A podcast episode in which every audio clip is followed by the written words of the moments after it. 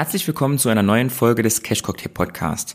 Mein Name ist immer noch Lukas von Cash Cocktail und heute soll es um das Thema gehen Tech-Aktien im Bärenmarkt. Gibt es jetzt eine Einstiegschance nach dem Kursverfall? Denn wir wissen, viele gerade neue Anleger, die auch zu großen Teilen Zuhörer unseres Podcasts sind, tun sich aktuell sehr, sehr schwer mit der Anlage in Aktien. Es macht keinen Spaß, wenn das Depot mit 20, 30 Prozent im Minus ist oder vielleicht sogar noch mehr, wenn man entsprechende Risiken eingegangen ist und dass die Phase, die wir aktuell haben, der Bärenmarkt, eben sehr, sehr schwierig ist.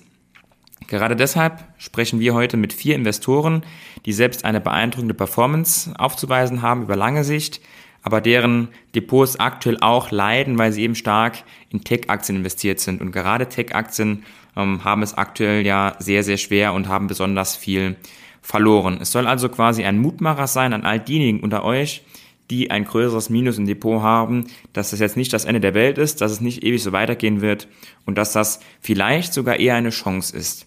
Und genau deshalb ähm, ja, haben wir diesen Podcast gestartet in Zusammenarbeit mit Wikifolio, denn alle vier Investoren sind Wikifolio-Trader.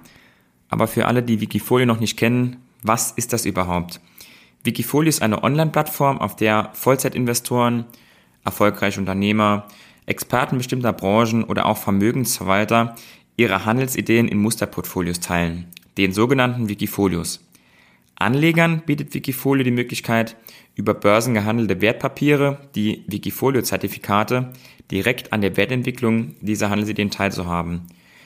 Wenn du dich auf Wikifolio registrierst, kannst du dort alle Käufe, Verkäufe und Kommentare der Wikifolio-Trader kostenlos und in Echtzeit sehen. Schau in die Shownotes rein, dort findest du den Link zur Registrierung. Du musst dort auch extrem wenige Daten angeben. Bereits mit einer E-Mail-Adresse und einem Passwort kannst du dich kostenlos registrieren. So viel zu Wikifolio und nun viel Spaß beim Podcast mit den vier Wikifolio-Trainern.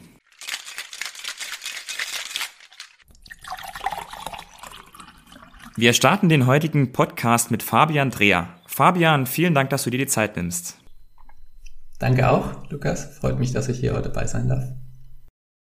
Fabian, stell dich doch den Zuhörern mal kurz vor, dass alle, die dich noch nicht kennen, jetzt mal kurz kennenlernen, was du so machst. Ja, äh, mein Name ist Fabian. Ich komme aus, äh, aus der Nähe von Frankfurt ursprünglich, wohne aber jetzt in Amsterdam seit mehr als sechs Jahren. Ich arbeite hier in der Immobilienbranche und bin ähm, hobbymäßig an den Aktienmärkten aktiv. Und eben bei Wikifolio aktiv. Und ähm, da habe ich natürlich vor dem Podcast entsprechend reingeschaut. Und wenn man sich deine Wikifolios mal ansieht, dann fällt einem auf, dass du die Musterdepots in den vergangenen Monaten kaum verändert hast. Jetzt hier meine Frage dazu, liegt das daran, dass du generell nur sehr langfristig agierst mit Buy and Hold oder dass du bei den Unternehmen, die du aktuell hältst, eben davon ausgehst, dass sie die aktuellen Probleme, die es jetzt global so gibt, dass die einfach da sehr gut aufgestellt sind? Gut, um dein, äh, den ersten Teil der Frage zu beantworten. Ich bin eigentlich ein Fan von Buy-and-Hold-Strategien. Ähm, ich habe relativ früh mit Aktienhandel angefangen, schon ähm, Ende meiner, meiner Schulzeit und damals gemerkt, umso mehr man tradet, ähm, umso schlechter werden die Returns, allein durch ähm, all die äh, Transaktionskosten, die ja da anfallen. Sowieso ist es unheimlich schwer, ein gutes Market Timing zu bekommen. Man denkt immer, man könnte das, ähm, aber tatsächlich auch die größten Investoren haben da nicht wirklich äh, eine, eine super Formel, Zauberformel für. Deswegen, ähm, ich bin ein Fan von äh, Strategie, Strategien und ähm, Investments, die dieser Strategie langfristig folgen können. Und so habe ich eben auch dieses Wikifolio aufgebaut, habe äh, damals gedacht, der, der Gaming-Market, der Online-Gaming-Market, das ist ein super Wachstumsmarkt, hier möchte ich gerne langfristig investieren, das Portfolio zusammengestellt und dann wirklich nur minimal das Portfolio langfristig verändert äh, auf Basis von neuen Titeln, die dazu kamen oder Positionen, die ich etwas verringert habe. Du hast es gerade schon angesprochen, eins deiner Wikifolios ist ein reines Gaming-Wikifolio. Warum genau findest du diese Branche besonders interessant und reizvoller als andere? Mhm. Also ich bin äh, selber äh, auch ein, ein Freizeitgamer und habe schon äh, ja über die Jahre die, die Veränderung in dem Markt mitge, äh, mitverfolgt, dass ähm, vom traditionellen Singleplayer dass äh, sich das Multiplayer Online Gaming entwickelt hat und damit auch ganz neue Märkte erschlossen werden. Und mittlerweile gibt es kein Spiel mehr, das nicht irgendwie äh, kommerzialisiert ist. Äh, was aber auch positiv zu sehen ist im Sinne von, dass äh, für den Spieler ein besseres Erlebnis geschaffen wird. Und äh, die Firmen, die in dem Bereich aktiv sind, die äh, schreiben unheimliche Wachstumszahlen. Einmal, weil das die größte Form der Unterhaltung ist tatsächlich. Und ähm, dadurch, dass Spieler immer mehr bereit sind, auch Geld in diese Form der Unterhaltung zu investieren. Und äh, ja, das sieht man natürlich auch an den, den Aktiengewinnen, äh, die äh, in den letzten Jahren dann äh, entstanden sind. Ähm, und ja, das ist ein Markt, in den ich langfristig glaube, durch verschiedene Marktzyklen auch. Kann ich auch so bestätigen, was du gesagt hast, als ebenfalls äh, Freizeitgamer seit äh, 15, 16 Jahren. Diese Geldinvestition, die du genannt hast, ich finde so, vor 10, 12 Jahren war das noch so ein bisschen verpönt, Geld einzusetzen. Da hieß es dann noch eher, ah, dass du das nicht schaffst, deine Leistung quasi ohne Geldeinsatz zu schaffen. Und heute oder so in den letzten Jahren ist eher so gekommen, dass es was ganz Normales ist, sich auch mal Leistungen durch Geldeinkäufe dann irgendwie in-game freizuschalten. Und diese Entwicklung ist ja für die Unternehmen unglaublich positiv, dass es normal ist, man kauft sich ein Spiel und kauft sich dann in-game im Spiel noch Dinge dazu. Das ist ja ein, ein ganz neuer Markt quasi im Spiel selbst, ohne dass das Unternehmen jetzt da noch Ausgaben hatte dafür. Deshalb, ähm, ja, wenn man Freizeitgamer ist und gleichzeitig Aktien kauft, ist das fast schon naheliegend, dass man sich die Aktien davon auch ansehen muss. Ja, auf jeden Fall. Ähm, was ich dazu vielleicht noch sagen kann, ist, ähm, es gibt zwei große Arten oder zwei Hauptarten von, äh, von, von der Kommerzialisierung des Spiels. Einmal das Free-to-Play und die In-Game-Purchases und Pay-to-Win.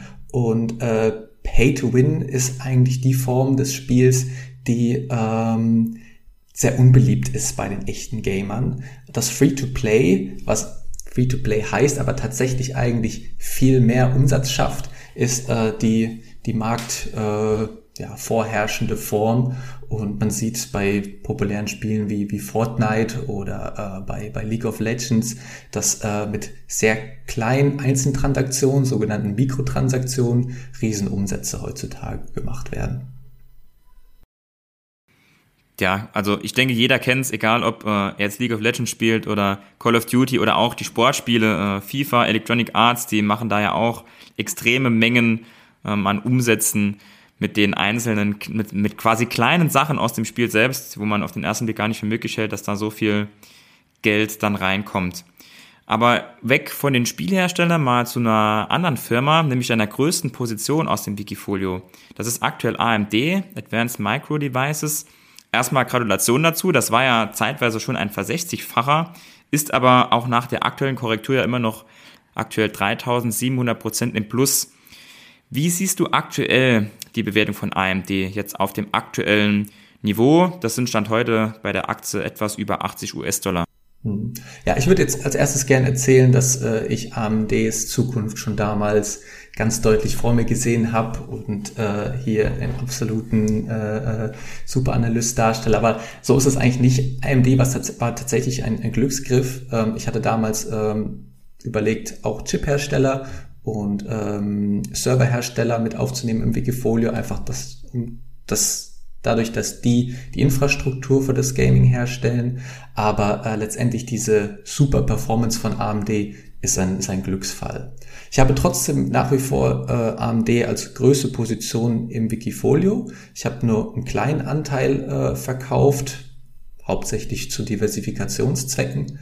Und ähm, das liegt daran, dass AMD nicht nur im Gaming-Bereich unheimlich äh, interessant ist, sondern auch für äh, mittlerweile fast alle Industriebereiche. Das geht von, von Autos über ähm, Logistik, über ähm, Cloud-Betriebe. Man, man kann sich eigentlich gar nicht äh, gar kein Unternehmen mehr vorstellen, dass diese Chips nicht mehr äh, in, in der Produktion oder in den, in den äh, Produkten nutzt.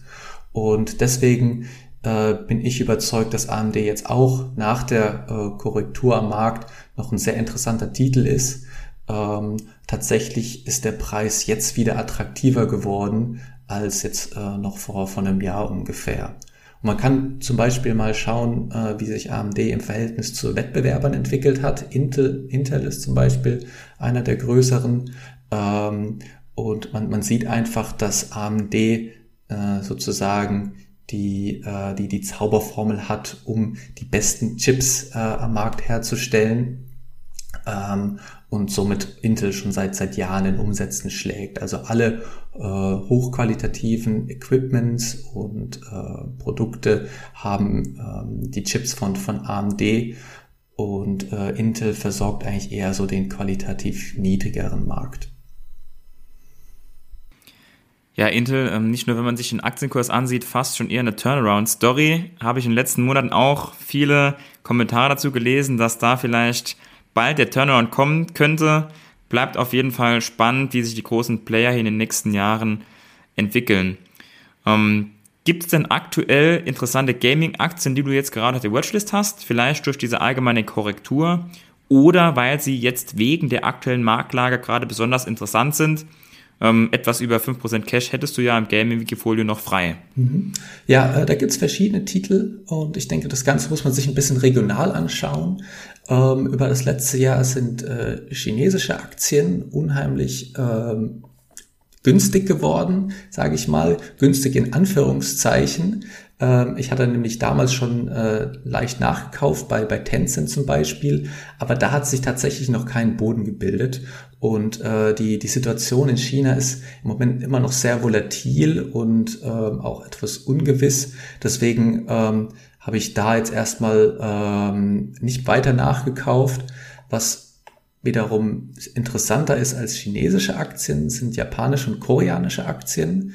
Da äh, gab es zum Beispiel noch keine Zinswende wie jetzt in den USA und in, äh, in der äh, Europäischen äh, Union.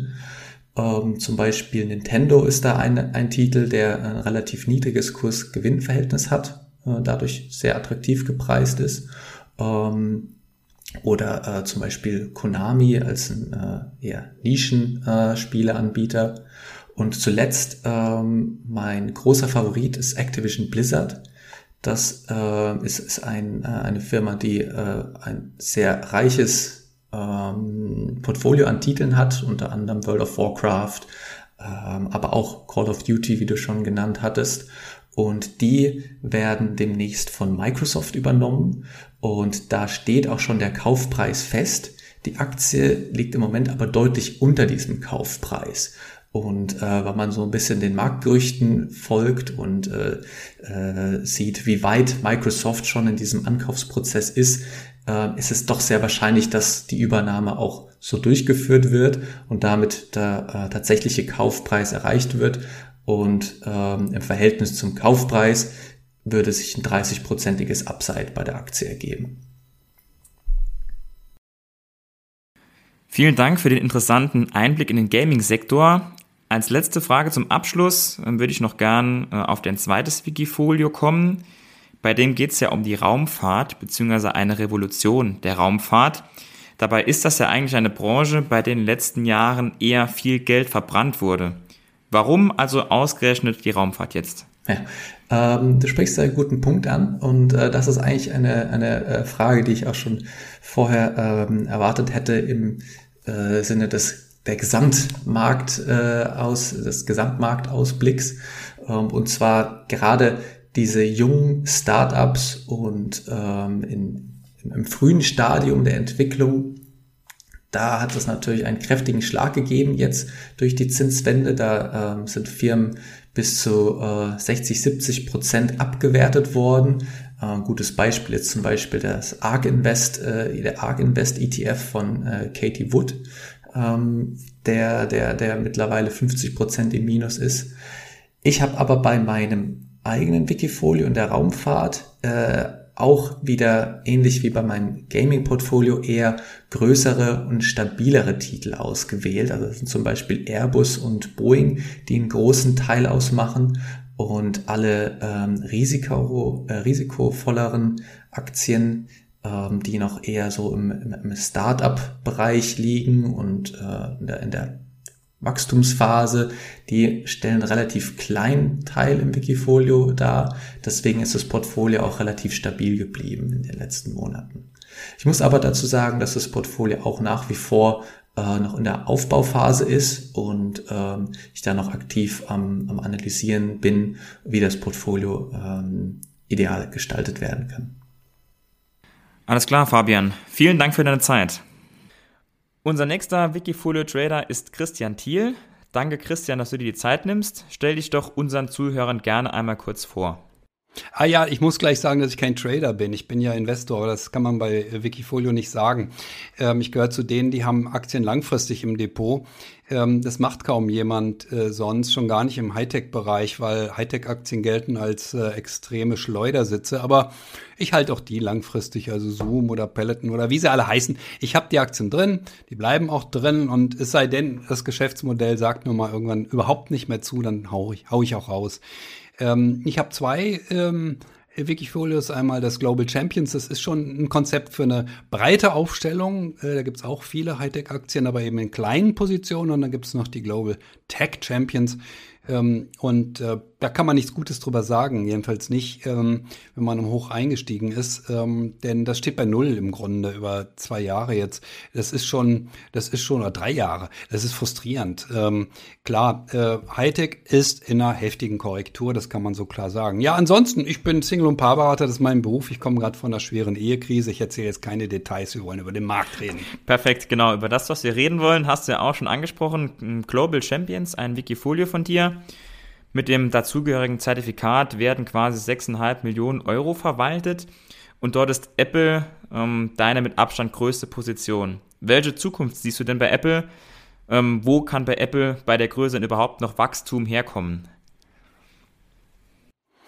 Nun, zunächst mal reicht es völlig aus, dass Apple die Marktmacht hat, jederzeit ähm, jedes Steigern der Inflationsrate zu kontern durch äh, ähm, Erhöhung der Preise ähm, und äh, die Gewinne zu halten, die Apple hat. Das reicht in meinen Augen schon aus. Es würde bei dem KGV, was sie jetzt haben, äh, Wachstum von drei bis vier Prozent pro Jahr reichen. Reicht ja bei Procter Gamble auch. Und die Leute ähm, sind begeistert, denn der Return, den die Aktie bietet, sind ja erstmal die Dividenden, äh, die ausgeschüttet werden und die Aktienrückkäufe. Das alles summiert sich auf sieben bis acht Prozent pro Jahr. Meine Güte, wo kriege ich denn sowas? Ähm, außer bei Apple, mit einer sehr hohen Sicherheit. Die, ich habe die Aktie mal ähm, gekauft mit einem Anteil von 10% vom Depot und habe immer wieder Teile verkauft und habe jetzt 16% vom Depot in Apple, ähm, weil die Aktie so stark gewachsen ist. Ähm, ähm, so, das war jetzt die konservative Antwort. Jetzt kommt natürlich noch die, wow, Apple ist das größte überhaupt Antwort. Naja, wer ist der nächste große Konkurrent von Tesla? Natürlich Apple mit dem ähm, äh, Apple Car ähm, ist nur eine Möglichkeit, aber wenn Apple ähm, in das äh, Segment einsteigen sollte, sind sie ein sehr starker Konkurrent ähm, und werden den Markt abräumen, wäre meine These. Und der Umsatz wird sich dann innerhalb von fünf bis zehn Jahren nochmal verdoppeln. Also Apple hat sehr viel Potenzial nach oben, das muss man klar sagen. Also ich, ich bin ja jemand, der, der guckt gar nicht, ich gucke auch auf viele Details, KGV und dann gucke ich noch, was ähm, für Zahlen haben die, wie viel Gewinn machen die. Ich glaube, jetzt liegen wir bei 100 Milliarden im Jahr. Was macht man mit 100 Milliarden Cash, der reinkommt, den man nicht braucht? Ähm, das ist ja schon mal eine Luxussituation. Ähm, aber wo ich auch immer hingucke, ist aufs Image. Ähm, was für ein Image hat ein Unternehmen? Es ist sehr beliebt bei den Menschen. Äh, Apple äh, ist vor zwei Jahren auf Platz eins der beliebtesten Unternehmen gezogen äh, und hat Amazon überholt. Also bei der emotionalen Bindung der Menschen an ein Unternehmen, brr, das war eine harte Hausnummer. Platz eins äh, und Amazon ist nicht schlechter geworden. Also das sind Dinge, äh, auf die ich sehr achte, wenn Menschen ein Unternehmen so lieben und die Produkte so lieben. Ja, was soll denn da passieren? Das wäre meine Antwort. Ja. Interessanter Standpunkt mit der Beliebtheit. Ich muss sagen, auf der Umkehrseite betrachte ich das auch immer, denn äh, die Marken, die schon eher unbeliebt sind, ähm, bei vielen Personen, da will ich dann die Aktie auch nicht zwingend im Depot haben.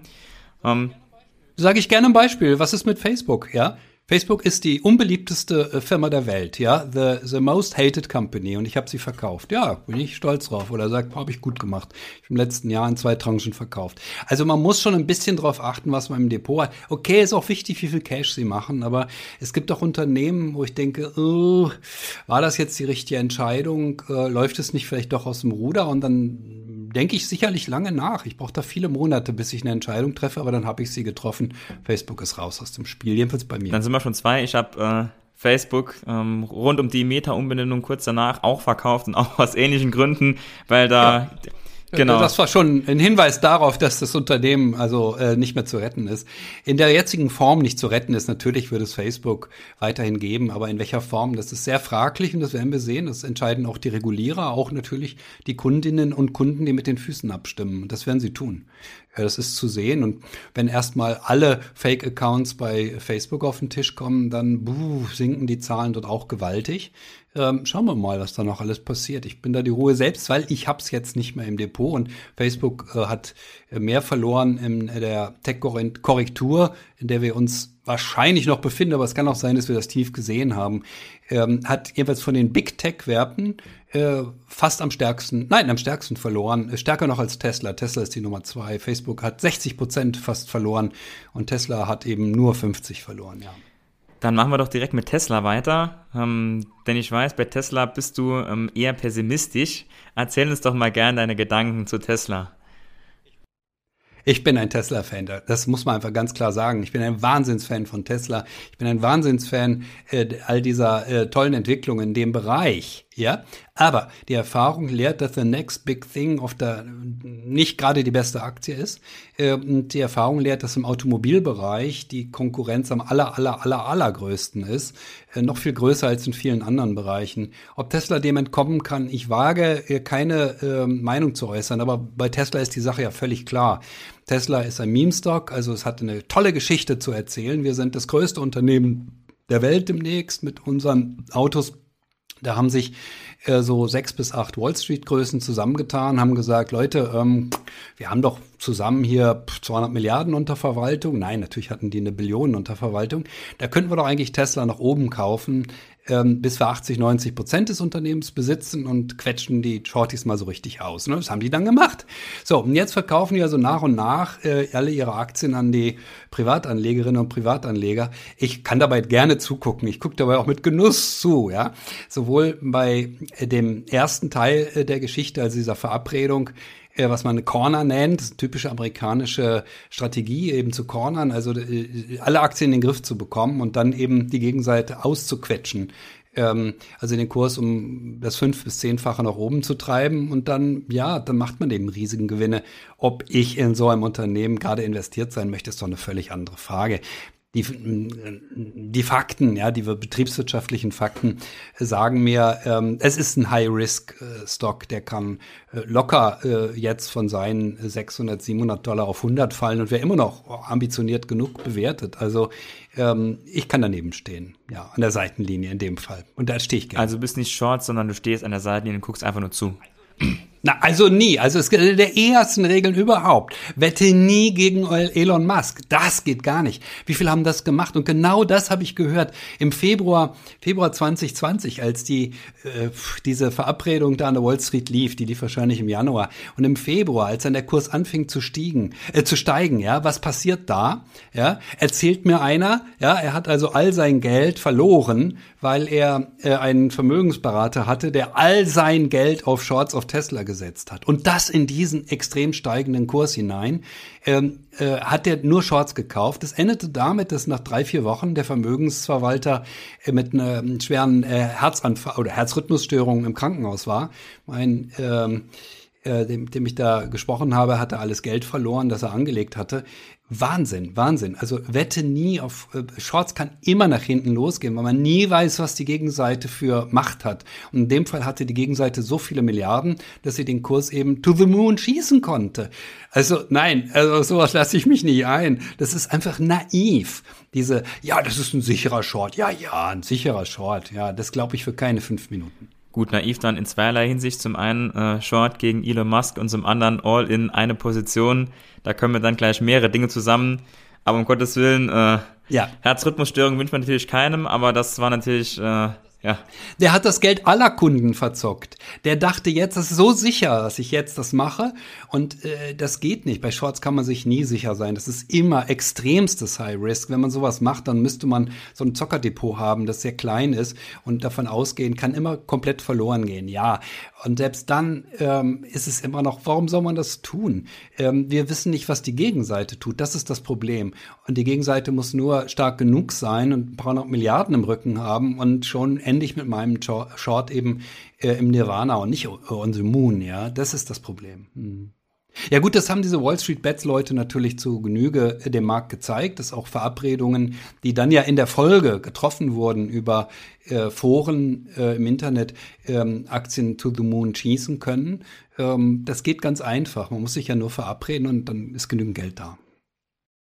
Du hast ähm, ja auch schon jahrzehntelange Erfahrung und viele Bärenmärkte mitgemacht. Wie würdest du mit deiner Erfahrung jetzt die aktuelle Marktlage einschätzen? Meine, wir hatten letztes Jahr eine Phase mit den Meme-Stocks, du hast es schon erwähnt, die vielleicht in groben Zügen so ein bisschen an Dinge erinnert, die es rund um die 2000er gab. Und jetzt sind wir da in dieser Korrektur oder einem Bärenmarkt danach. Wie würdest du sehen? Sind wir bei Tech-Aktien in der Nähe des Bodens oder kommt da schon noch gehörig was? Also ich mache nie Prognosen, wann der Boden ist. Ich mache höchstens lockere, leichte Vermutungen. Wir Gerne. wissen, äh, dass solche Bärenmärkte immer nur eine bestimmte Zeit anhalten. Ähm, erstens war völlig klar, dass dieses Jahr eine Korrektur kommt. Ich habe sie ja interessanterweise im November angekündigt und habe recht behalten. Und die wäre auch gekommen, äh, ganz ohne all die Ereignisse, die uns jetzt in Atem halten. Und das allein deshalb, weil in den drei Jahren ja, die davor lagen, also in den Jahren 21, 20 und 19, der Markt um zusammengerechnet 90 Prozent gestiegen war. 90 Prozent in drei Jahren. Ja, das ist eine harte Hausnummer. Nun gut, diese 90 Prozent setzen an einem Tief, denn das Ende 2018 war ein Tief. Ähm, insofern ist drei, äh, 30 Prozent pro Jahr, ja. Dieser Zeit ist es nicht ganz 30, weil das müsste man anders jetzt berechnen, ja. Ist eine harte Hausnummer. Danach muss eine Korrektur kommen. So ist der Markt nun mal. Ähm, es kann nicht sein, dass er das noch länger macht. Mm, und ähm, deshalb ähm, bin ich da die Ruhe selbst. Was der Markt bisher gemacht hat, ist äh, regelrecht, also nicht lachhaft, aber ist normal. 20, gut, der Gesamtmarkt ist bis 24 Prozent runtergegangen. Den Nasdaq hat, glaube ich, 34 gemacht. Das ist ja alles nicht ungewöhnlich. Das machen nun mal solche Märkte. Ähm, schwierig ist es für diejenigen, die auf äh, Aktien gesetzt haben, die absolut im Tagesgespräch waren. Äh, alles Geld auf Zoom, alles Geld auf Peloton, alles Geld auf DocuSign, alles Geld auf äh, Cloudflare, wie auch immer. Also es gibt ein paar Aktien, äh, die sind ein bisschen riskant. Ähm, und auch Tesla gehört ja dazu. Am Hoch einsteigen, dann ist es eben 50 Prozent Verlust. Und das ist weit entfernt vom Marktverlust vom Durchschnitt des Marktes. Ähm, und das ist natürlich einigen passiert. Insofern hast du recht, da ist so ein bisschen so ein leichter Geruch von des Jahres äh, 2000, ja, also dieses äh, Marktkollaps von damals, aber es ist noch sehr weit davon entfernt, denn ich habe die Zeiten damals miterlebt. Ähm, also 2000 erlebt man dann, wenn man in der Postschlange steht und vor einem reden sie über Aktien und hinten auch, ja, hinter einem. Dann ist man im Jahr 2000, so war das damals und davon waren wir so extrem weit entfernt. Wir haben eine kleine Klientel, die sich mit diesen Meme-Stocks äh, belustigt hat, ja, ähm, die auch ähm, gerade diese ähm, anderen Aktien im Bereich äh, E-Mobility, also was weiß ich, Rivian und wie sie alle heißen, nach oben geschossen hat. Das war alles extrem ähm, Riskant, ja, das war alles äh, Spielerei, Zockerei, kann man so sagen, ja, sehe ich auch so. Nur ähm, von dem, was im Jahr 2000 auch äh, bewegt wurde an, an Mengen, ja, und was für KGVs wir hatten. Wir hatten einen Durchschnitts-KGV des S&P 500, ich glaube, von annähernd 30 oder über 30 und jetzt sind wir Vorwärts gerade mal bei 21, 22 gewesen. Das ist absolut harmlos. Aber auch 21, 22 ist extrem viel, wenn man weiß, dass eben ein 10-Jahres-Durchschnitt bei einem Forward PI gerade mal irgendwo bei 15 bis 17 liegen sollte. Ähm, also äh, trotzdem, ein KGV von 21 ist normal. Das ist ein normales optimistisches KGV. Mehr ist es nicht. Und wenn der Markt in den Pessimismus fällt, das tut er nach drei guten Jahren, ja, dann wird es eben auf 15 bis 17 fallen. Hat es gemacht, klar. So einfach ist das Spiel. Ähm, also es war nötig, es äh, wird neues Geld in den Markt ziehen. Das ist der Effekt, wenn der Pessimismus nachlässt und dafür braucht der Markt meistens so, naja, sechs bis zwölf Monate. Sechs haben wir hinter uns für den Gesamtmarkt, für die Hightech-Aktien mehr. sind wir teilweise schon über ein Jahr. ähm, spätestens November muss man rechnen, begann die Korrektur an der Nasdaq, ja. Lustiger Punkt. Äh, du siehst mich da, äh, ich bin der Ruhe, die Ruhe selbst. Es ist die Zeit, das Geld in den Markt zu legen. Ich kann natürlich auch gut klug schwätzen, weil ich habe im Mai eine Riesensumme bekommen. Meine Lebensversicherung wurde ausbezahlt. Deshalb habe ich immer geschrieben, im Mai gibt es ein Riesentief. Ähm, das war teilweise ernst gemeint, weil ich tatsächlich dachte, da könnte noch mal so eine zweite Delle kommen nach Januar, Februar. Ist ja dann auch. Ähm, aber zum anderen war es Spielerei, weil ich immer gesagt habe, ah, da kriege ich doch Geld, da muss doch ein Tief kommen. Dass das Tief so nett sein würde, ähm, zu kommen, wenn ich äh, frisches Geld bekomme und eine große Summe bekomme, das war nicht abzusehen. Das hätte auch anders kommen können. Ich habe aber nach meinem Text über die ähm, über die kommende Korrektur, ja, und auf dem bin ich wirklich sehr stolz, dass ich ihn geschrieben habe und das so gut vorausgesehen habe. Das war nicht so schwer, weil es gab zwei Jahre lang keine Korrekturen. Dann kommt immer wieder eine. Ich habe dann nach dem Text geschrieben, was passiert, wenn die Euphorie kommt, denn es hätte auch passieren können. Es hätten nur drei Dinge passieren können und müssen oder und zwei Dinge nicht, nämlich der Krieg unter anderem. Und wir hätten eine Euphorie gesehen. Der S&P wäre auf 6.000 geschossen. Das wäre richtige Euphorie gewesen. Und dann hätte ich tatsächlich die Hälfte des Depots und des Wikis auch verkauft. Zum ersten Mal, dass ich äh, Positionen glatt gestellt hätte. Ähm, wenn es eine richtige, echte Euphorie im Gesamtmarkt gegeben hätte, dann wäre ich rausgegangen. Ähm, aber das ist nicht passiert. Aber es war möglich. Ich, der Markt macht immer, was er will, aber es ist nicht klar, was er tun wird, sondern es gibt immer mehrere Szenarien und das ist wichtig, dass wir das im Kopf haben. Wir wissen nicht, ob er jetzt seinen Boden gefunden hat. Wenn der Ölpreis noch auf 550 Dollar schießt, dann hat der Markt jetzt nicht seinen Boden gefunden. Da bin ich mir ziemlich sicher. Wenn der Ölpreis jetzt auf 90 runtergeht und der Markt fest davon überzeugt ist, der Joe Biden hat den Ölpreis jetzt endlich im Griff, denn das ist sein Job. Ja, das macht der amerikanische Präsident, dafür zu sorgen, dass der Ölpreis runterkommt. Ähm, dafür ist er unterwegs, fliegt nach Saudi-Arabien, verhandelt mit dem Iran. Äh, wenn er das schafft und der Markt davon überzeugt ist, dann ist vorbei mit dieser Korrektur. Dann ist nämlich vorbei mit diesen immer weiter steigenden Zahlen bei der Inflation. Dann geht die nämlich ziemlich stark zurück. Erst einmal ein Stück und dann noch Stück, ein Stück. Und dann sind wir plötzlich bei drei bis vier Prozent und der Markt sagt, so what? Was ist denn das? Das ist ja nichts mehr. Und dann ähm, werden wir sehr stark steigende Kurse sehen, ja. Meine These. Und stark steigende Kurse kommen oft schon ein bisschen bevor die guten Nachrichten dann überall durchdringen.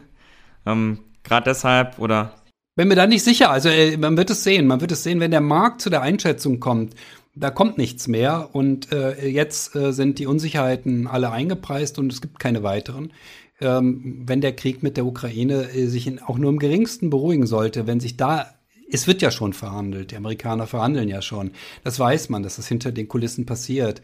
Ähm, wenn da eine Einigung absehbar ist, äh, wo dieser Krieg zum Stillstand kommen wird, auch dann wird der Markt sich beruhigen. Also wenn beides passiert, der, der Krieg kommt in eine Beruhigungsphase, ähm, und das muss auch nur hinter den Kulissen passieren. Und der Ölpreis kommt runter auf 90. Ja, was soll denn der Markt tun? Die Leute sind noch nicht blöd. Natürlich wird es sehr stark dann nach oben gehen. Wir können bis Jahresende im S&P weit über 4000 stehen. Wir können bei viereinhalb stehen. Alles ist möglich.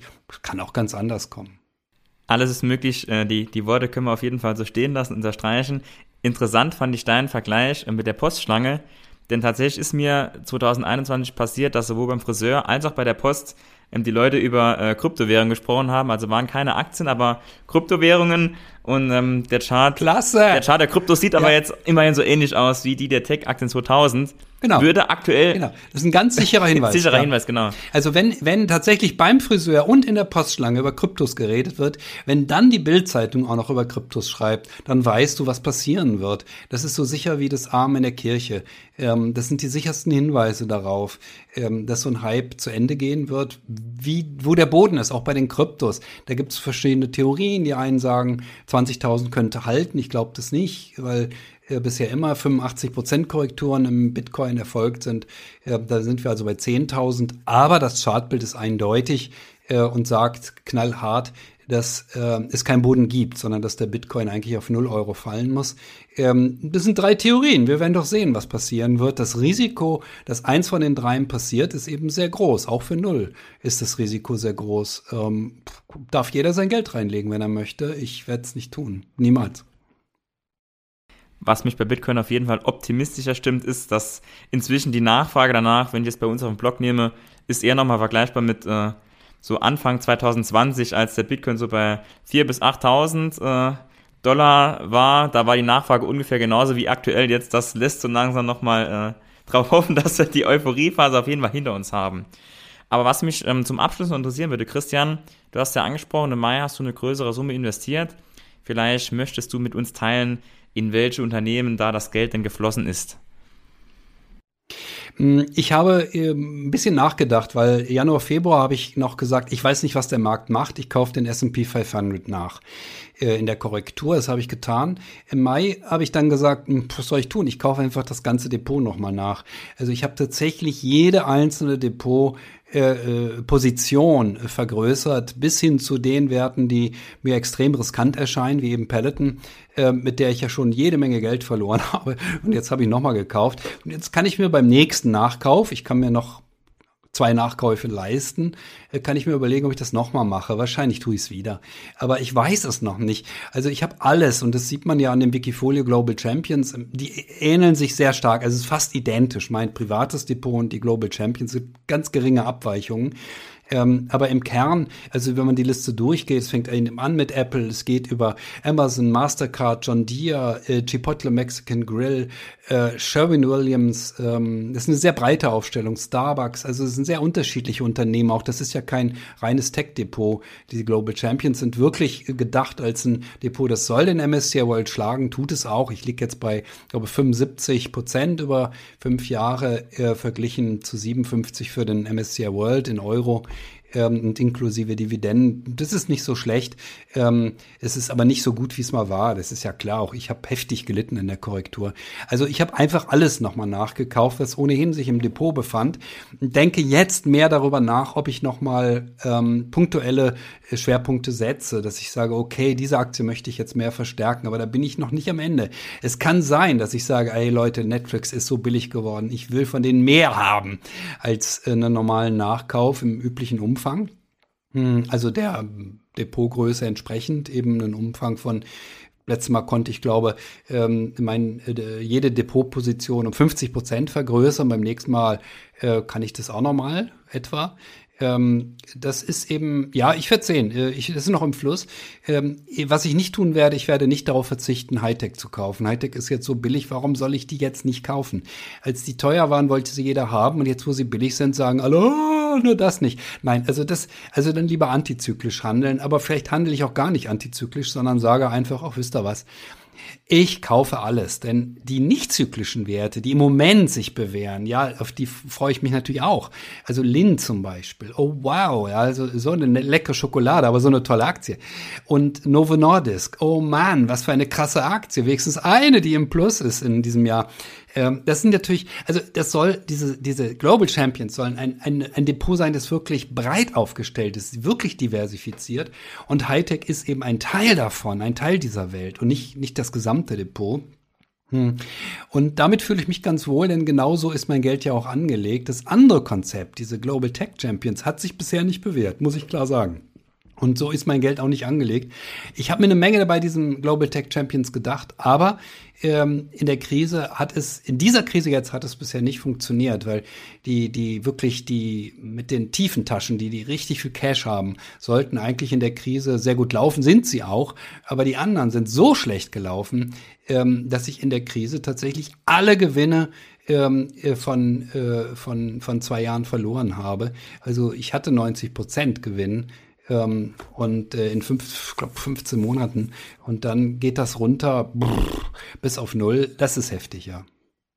Also das, äh, man soll da wirklich sich ein paar Gedanken machen, auch in der Krise. Äh, was heißt das für meine Diversifikation? Womit schlafe ich auch gut? Solche Fragen sind Absolut. ja wichtig.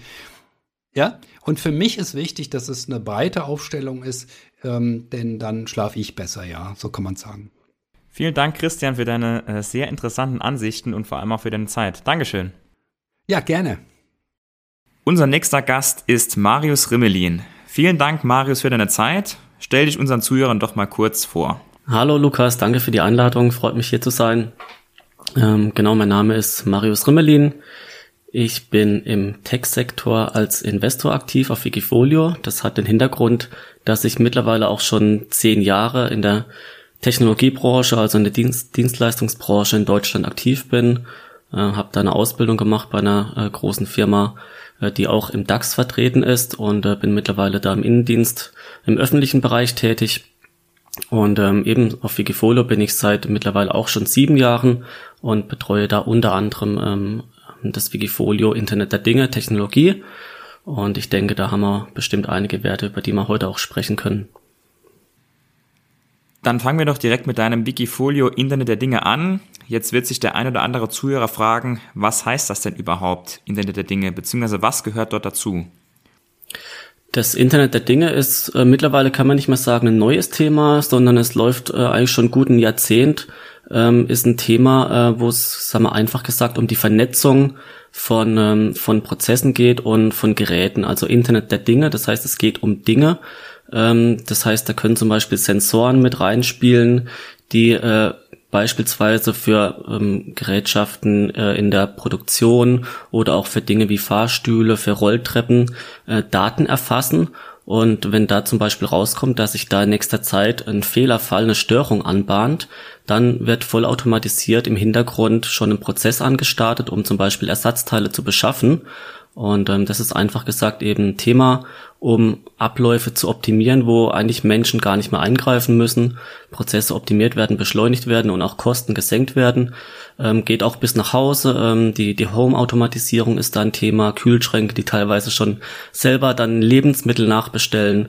Das sind jetzt einfache Beispiele für, für Geräte im Internet der Dinge. Okay, also eigentlich ein, ein weites Feld, was da dazugehört. Wie siehst du denn ähm, den ganzen Sektor und alles, was da hinten dran steckt, jetzt im aktuellen Bärenmarkt? Oder wir können auch sagen, den ganzen Tech-Bereich.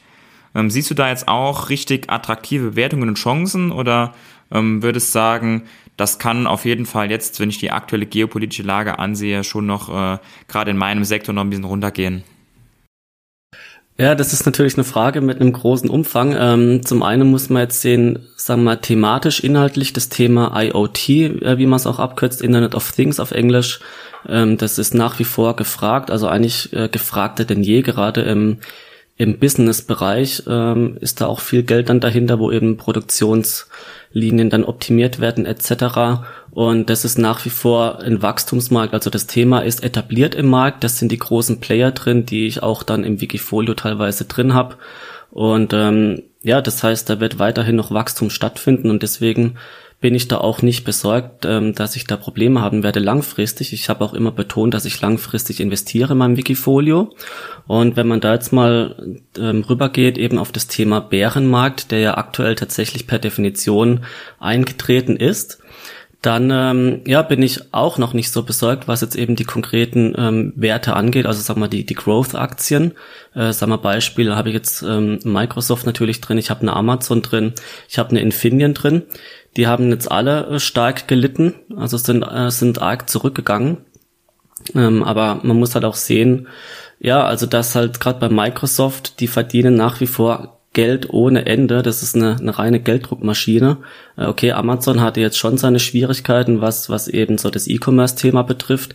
Die sind aber eben auch zu einem immer größeren Teil im, im Cloud-Geschäft aktiv mit, mit ihrer AWS. Und ähm, ja, dann eben das Beispiel Infineon, was ich angesprochen hatte, auch ziemlich stark zurückgekommen jetzt als, als deutscher Titel. Da spielen dann schon auch, würde ich sagen, die, die Rezessionsängste mit rein. Und eben, ja, durch die Inflation, äh, dass die Zinsen entsprechend ansteigen, wird auch das Thema sein, dass eben dann, ja, wenn, wenn eben Fremdfinanzierungen stattfinden, es wird ja viel mit Krediten gearbeitet, dass dann eben das Ganze teurer wird zu finanzieren und dass dadurch auch die Gewinne schrumpfen. Aber ich sehe das schon als, als temporäres Thema und, und nicht langfristig.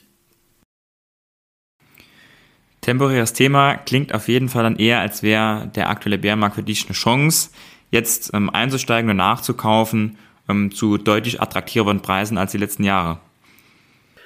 Ja, also eine, eine Chance ist das auf jeden Fall. Äh, zu einer Chance gehört aber auch, dass man dann Cash hat. Äh, wenn man sich da jetzt mein Wikifolio anguckt, dann wird man sehen, dass ich eigentlich immer eine sehr geringe Cash-Quote habe. Hat auch damit zu tun, eben ich, ich möchte eben langfristig in diese Themen, in diese Werte investieren und da bringt's ja relativ wenig auch für die Investoren dann, die wirklich Geld in das Zertifikat reinstecken, äh, wenn dann die Cashquote zu hoch wäre. Und ähm, hat auch eben damit zu tun, dass es für mich schwer ist, eben die Marktphasen abzupassen, dass ich jetzt weiß, okay, jetzt, jetzt sind wir am Hoch, ähm, jetzt sollte ich mal verkaufen, sondern wirklich, wenn man langfristig ausgerichtet ist, und damit meine ich jetzt mindestens mal fünf bis zehn Jahre für ein Thema, eben das IoT-Thema in dem Fall, dann sehe ich gar nicht die Notwendigkeit, ich gehe jetzt raus, ich gehe jetzt rein, was mache ich denn jetzt, sondern ich suche mir am Anfang einmal die Werte aus, lasse die im Idealfall über Jahre liegen und kann natürlich nachsteuern, mal zukaufen, schon mal einen Teil verkaufen, aber jetzt nicht, nicht größere Summen raus und rein, sondern das dann liegen lassen und eben nachsteuern. Im Vergleich zum Wikifolio hat man ja beim Privatdepot eher die Möglichkeit, dass durch Gehalt und laufende Einnahmen was dazukommt, während Wikifolio man ja immer nur die 100% verteilen kann und nur zukaufen kann, wenn man dann was verkauft.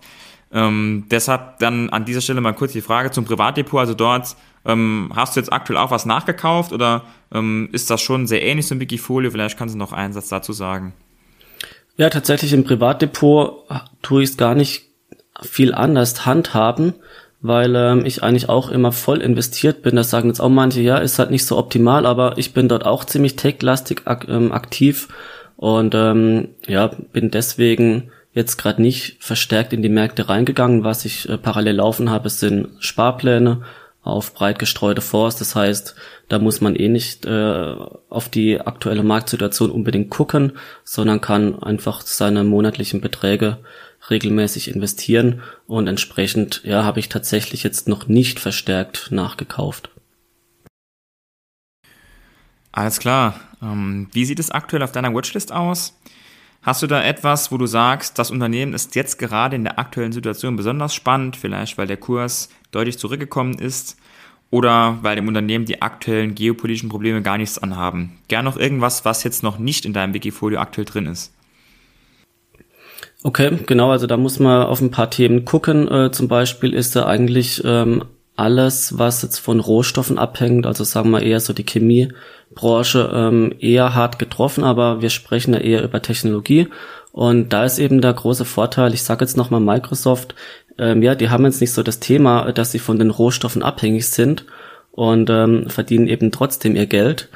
Ähm, wenn man sich da mal anguckt, wie die Niveaus aktuell sind, ähm, zum Beispiel bei einer Microsoft, die sind jetzt äh, trotzdem ja relativ starken Rückgang, sind sie immer noch über dem Vor-Corona-Niveau. Und das ist für mich eigentlich auch ein Zeichen äh, von der Stärke.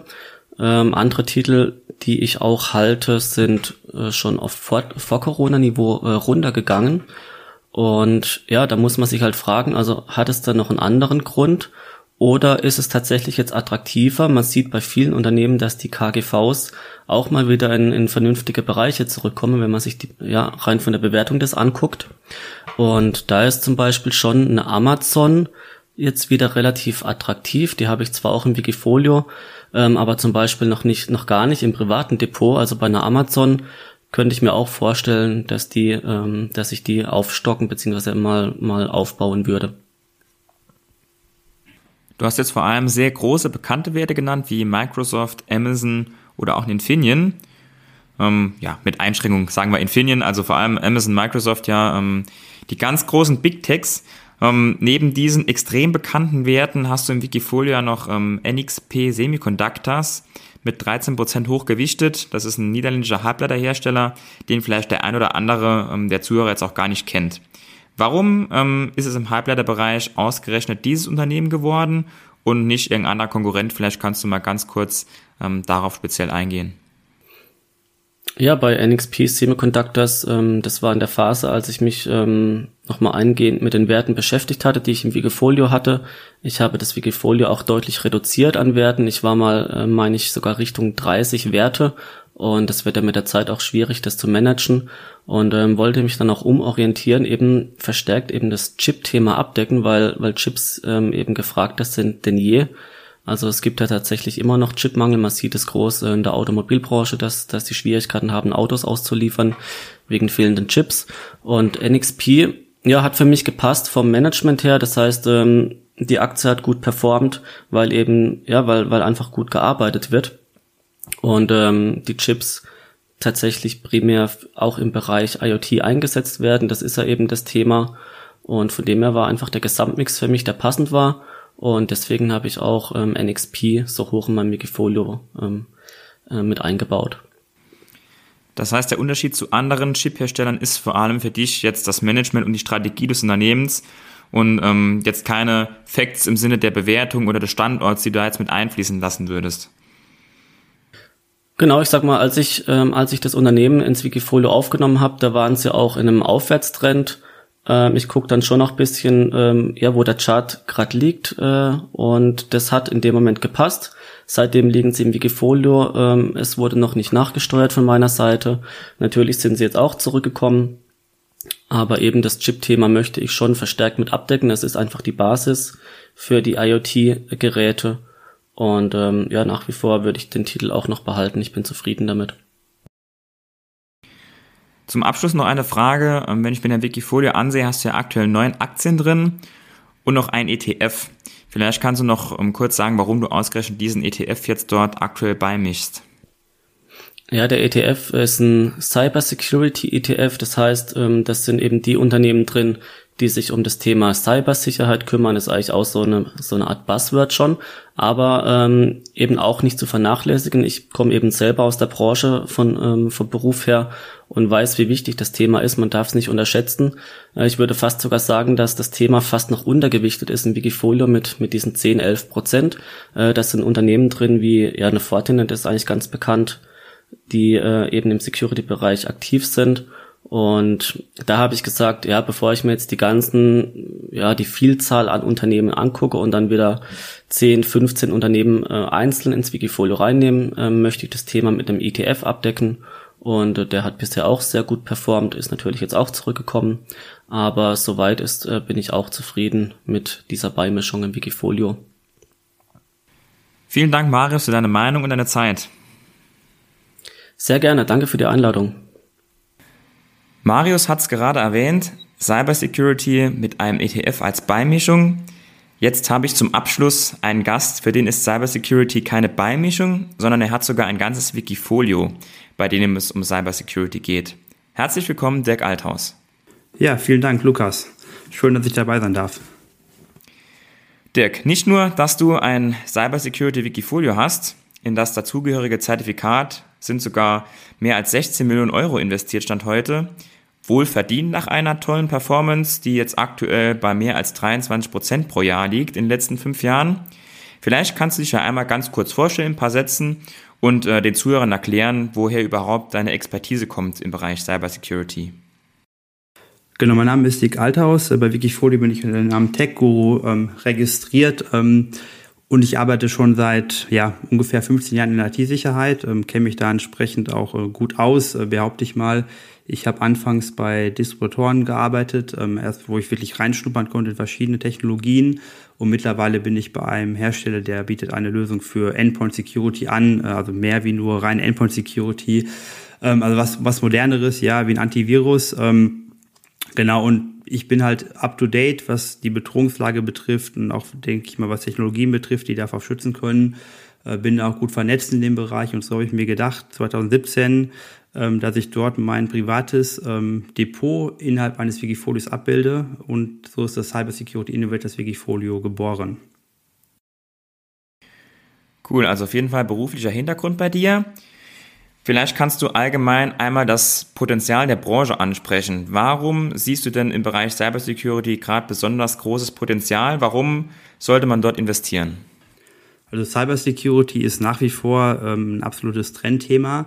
Äh, ich sehe auch nicht, dass sich der Trend in den nächsten Jahren abschwachen, abschwächen wird. Eher im Gegenteil, ja. Äh, die Digitalisierung, auch gerade in den letzten zwei Jahren natürlich, in, in Deutschland vor allen Dingen, hat er massiv zugenommen und umso mehr Digitalisierung erfolgt, umso wichtiger wird das Thema Cybersicherheit. Ähm, von daher absolutes Trendthema.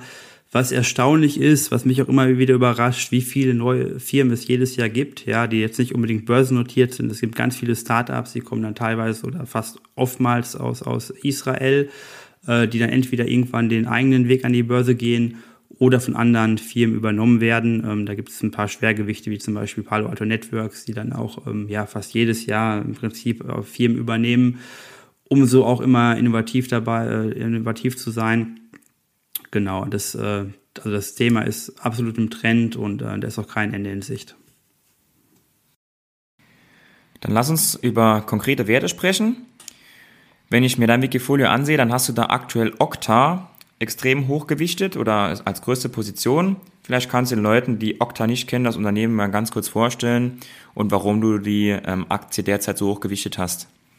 Also Okta, die machen Identity Management und Zwei-Faktor-Authentifizierung ähm, mit Single Sign-On zusammen. Also zum Beispiel, äh, wenn ich jetzt von zu Hause aus arbeite, dann ähm, gibt es, also meine Firma zum Beispiel nutzt das auch, Okta, äh, gibt es ein Login von Okta, eine Startseite, wo man die ganzen Firmentools über die Okta-Plattform Single Sign-On-mäßig erreichen kann.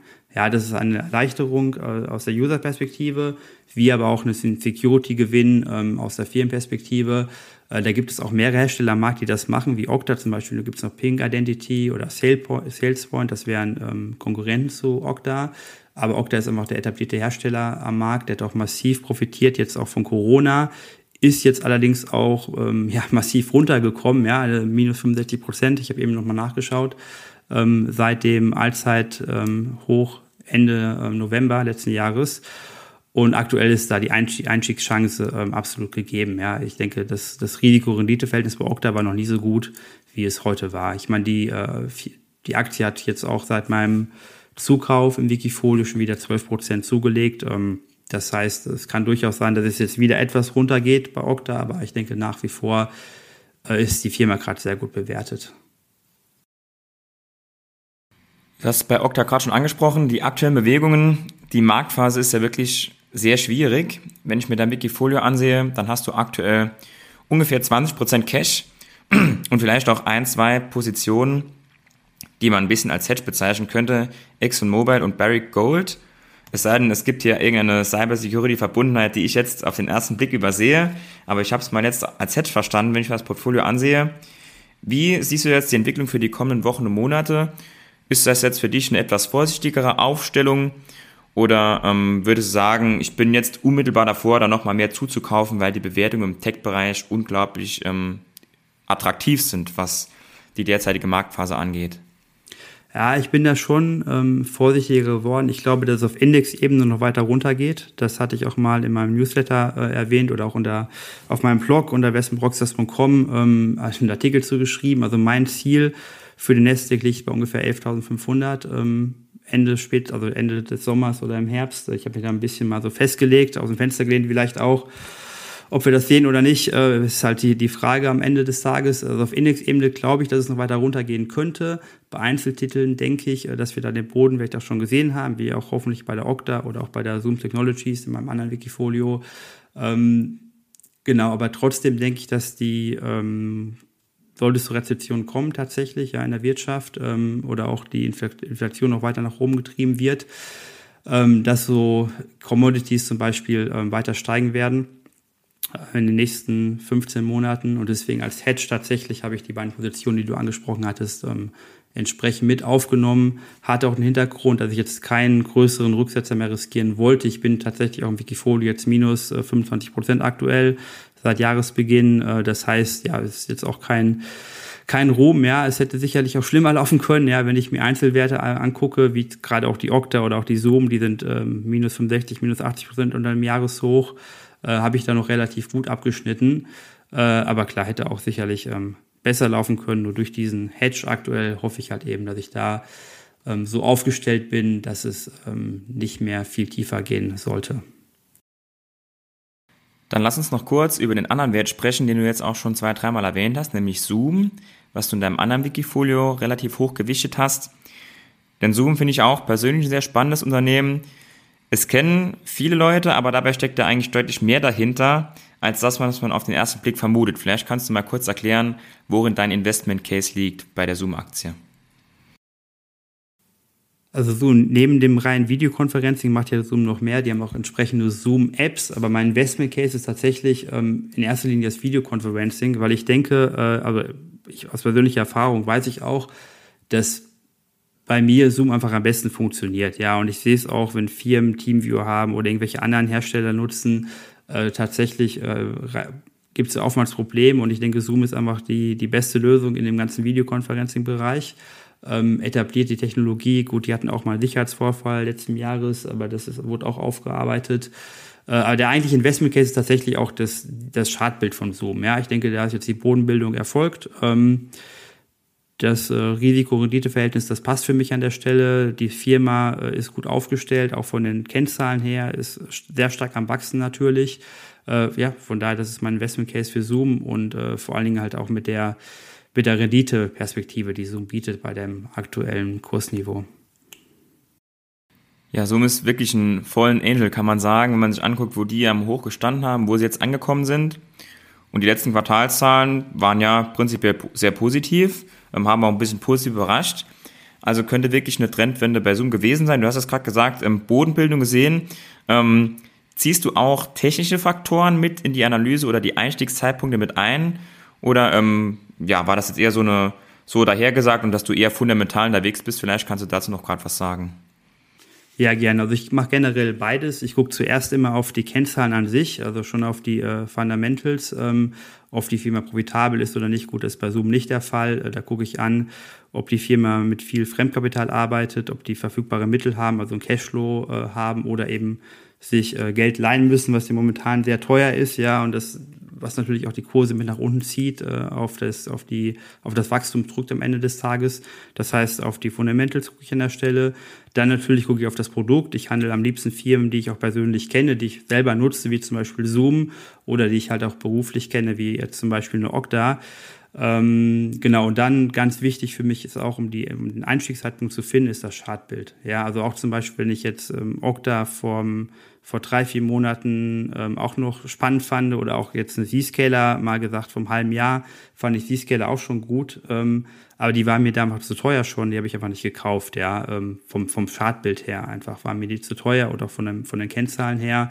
Äh, das heißt, meine Strategie, ich, ich mache beides, ja. Ich gucke ähm, sehr viel aufs Chart auch, ähm, gucke aber auch auf die Kennzahlen. Da läufst du bei mir offene Türen ein, finde ich auch. Ähm immer cool, wenn die Leute beides verknüpfen. Und ich finde es gar nicht cool, wenn das so sich gegenseitig ausgespielt wird. So die Fundamentalen machen sich drüber lustig über Leute, die die Charts angucken und umgekehrt. Denn viele erfolgreiche Leute benutzen beides äh, parallel und es spricht ja auch nichts dagegen, ähm, die Kennzahlen zu beachten und das Unternehmen als Ganzes, aber trotzdem im kurzfristigen Einstieg eben auf den Chart zu gucken und eben nicht in einen völlig intakten Abwärtstrend reinzukaufen, der durchgehend läuft. Ähm, da kann man ja durchaus beides wunderbar verknüpfen.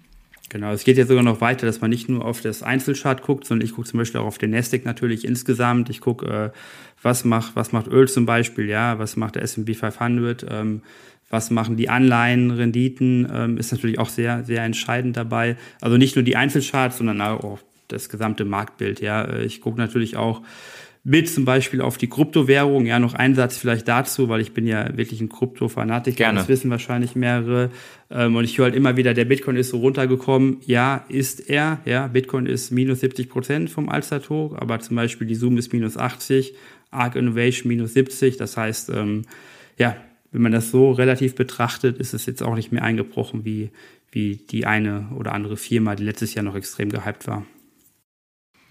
Und der Bitcoin hatte schon mehrfach solche Einstürze von 70, 80, 85 Prozent und hat sich jedes Mal erholt. Also kann das alleine das Argument zumindest nicht sein. Gerade ähm, wenn du, wie du schon richtig gesagt hast, im Vergleich zu der einen oder anderen Tech-Aktie geht das ja sogar noch so schlimm, wie es klingt. Dann lass uns doch gerne mal noch zum Abschluss über deine aktuelle Watchlist sprechen. Auch gerne unabhängig von Cybersecurity und deinem Wikifolio. Gern auch mit Kryptowährungen oder anderen Assets. Was hast du aktuell für die kommenden Wochen denn so im Blick? Wo würdest du gern nachlegen? Wo siehst du jetzt aktuell eine gute Einstiegschance und ähm, würdest da zeitnah gern zuschlagen? Na, tatsächlich ist es so, dass ich aktuell, ähm, ja, ich habe schon eine Watchlist, da sind ein paar Firmen drauf, wie Sentinel, Sentinel One zum Beispiel, die ich bei Wikifolio nicht handeln kann. Die stehen da drauf, aber äh, Fokus momentan ist, momentan ist eigentlich mein Wikifolio ähm, zu überarbeiten, etwas ein paar Werte abzubauen, andere wieder aufzubauen, entsprechend dort auch ähm, ja, na nachzukaufen eventuell und andere dafür rauszuschmeißen, um das ein bisschen zu äh, konsolidieren. Ähm, ich hatte immer bis vor einem Jahr maximal 25 Werte im Wikifolio. Mittlerweile sind das, glaube ich, weit mehr wie 30 Werte. Äh, das heißt, da werde ich ein paar wieder rausschmeißen und dafür andere wieder höher gewichten. Das ist so mein To-Do für die nächsten Wochen, wo ich auch schon angefangen habe. Nur es ist eben nicht so einfach. Ich gucke mir die Firmen wirklich genau an. Ich leuchte das, wie gesagt, fundamental unter dem Chartbild, um dann halt die Entscheidung zu treffen, den Aus Aus Ausstieg zu schaffen. Und dazu kommt natürlich, dass man auch gucken, gucken muss, wie liquide die Firmen sind. Das heißt, ähm, wie schnell ich überhaupt da rein oder da rausgehen kann bei äh, über Lang und Schwarz. Und wenn ich das, was du jetzt gesagt habe, mit dem von eben kombiniere, deine Prognose ähm, für die Nasdaq bis Ende des Sommers, und wenn ich dann sehe, dass du ja noch ein bisschen Cash-Reserve hast im Wikifolio, gehe ich davon aus, dass du da auch die nächsten Wochen eher noch ein bisschen abwarten bleibst und vielleicht eher im Laufe des dritten Quartals, gegen Ende des dritten Quartals dann planst, wieder voll investiert zu sein. Sehe ich das richtig? Ähm, voll investiert vielleicht nicht, aber du siehst es schon richtig. Ich witter da tatsächlich echt eine große Chance auf uns zukommen. Ähm, das Geld ist ja nicht weg, ja. Das ist jetzt erstmal nur in andere ähm, Sektoren rotiert, sozusagen, wie, Energie, wie der Energiesektor zum Beispiel. Das heißt, irgendwann, wenn die Bodenbildung im Nasdaq äh, abgeschlossen ist, ähm, rechne ich, das, rechne ich damit, dass die Tech-Werte wirklich explodieren, ja, dass es wirklich da ganz stark nach oben geht. Und äh, da will ich natürlich mit dabei sein. Ja, deswegen habe ich die Cash-Position noch ähm, aufgebaut. Da plane ich in Zukunft ähm, auch natürlich wieder kleinere Trades mitzumachen, aber auch einfach wieder ähm, fix zu investieren. Und wenn ich merke, die Bodenbildung ist abgeschlossen, dann würde ich auch die Hedge-Positionen äh, wie Barrick Gold oder ExxonMobil zum Beispiel auch wieder abbauen und in Cybersecurity-Werte investieren. Wenn man sieht, dass einige Value-Werte, die fast gar nicht mehr wachsen, inzwischen teurer sind als der eine oder andere ähm, schnell wachsende, profitable Tech-Wert, dann ähm, ja, hoffe ich ebenso wie du, dass uns da noch eine extreme Kursrally irgendwann mal bevorsteht, wenn die Zeichen geopolitisch wieder günstiger stehen. Vielen Dank, Dirk, für deine Zeit. Danke, Lukas.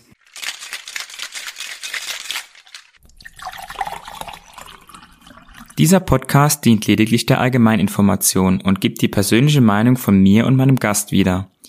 Alle Angaben erheben keinen Anspruch darauf, vollständig und richtig zu sein und sind zudem keine Handlungsempfehlung an dich, bestimmte Finanzinstrumente zu handeln. Wir sind also nicht verantwortlich, wenn du aufgrund unserer Inhalte Entscheidungen zu deiner Geldanlage triffst. Wir machen in diesem Podcast keine Anlageberatung, denn wir wissen ja auch im Einzelfall gar nicht, ob eine bestimmte Aktie zum Beispiel für deine persönliche Risikobereitschaft geeignet ist.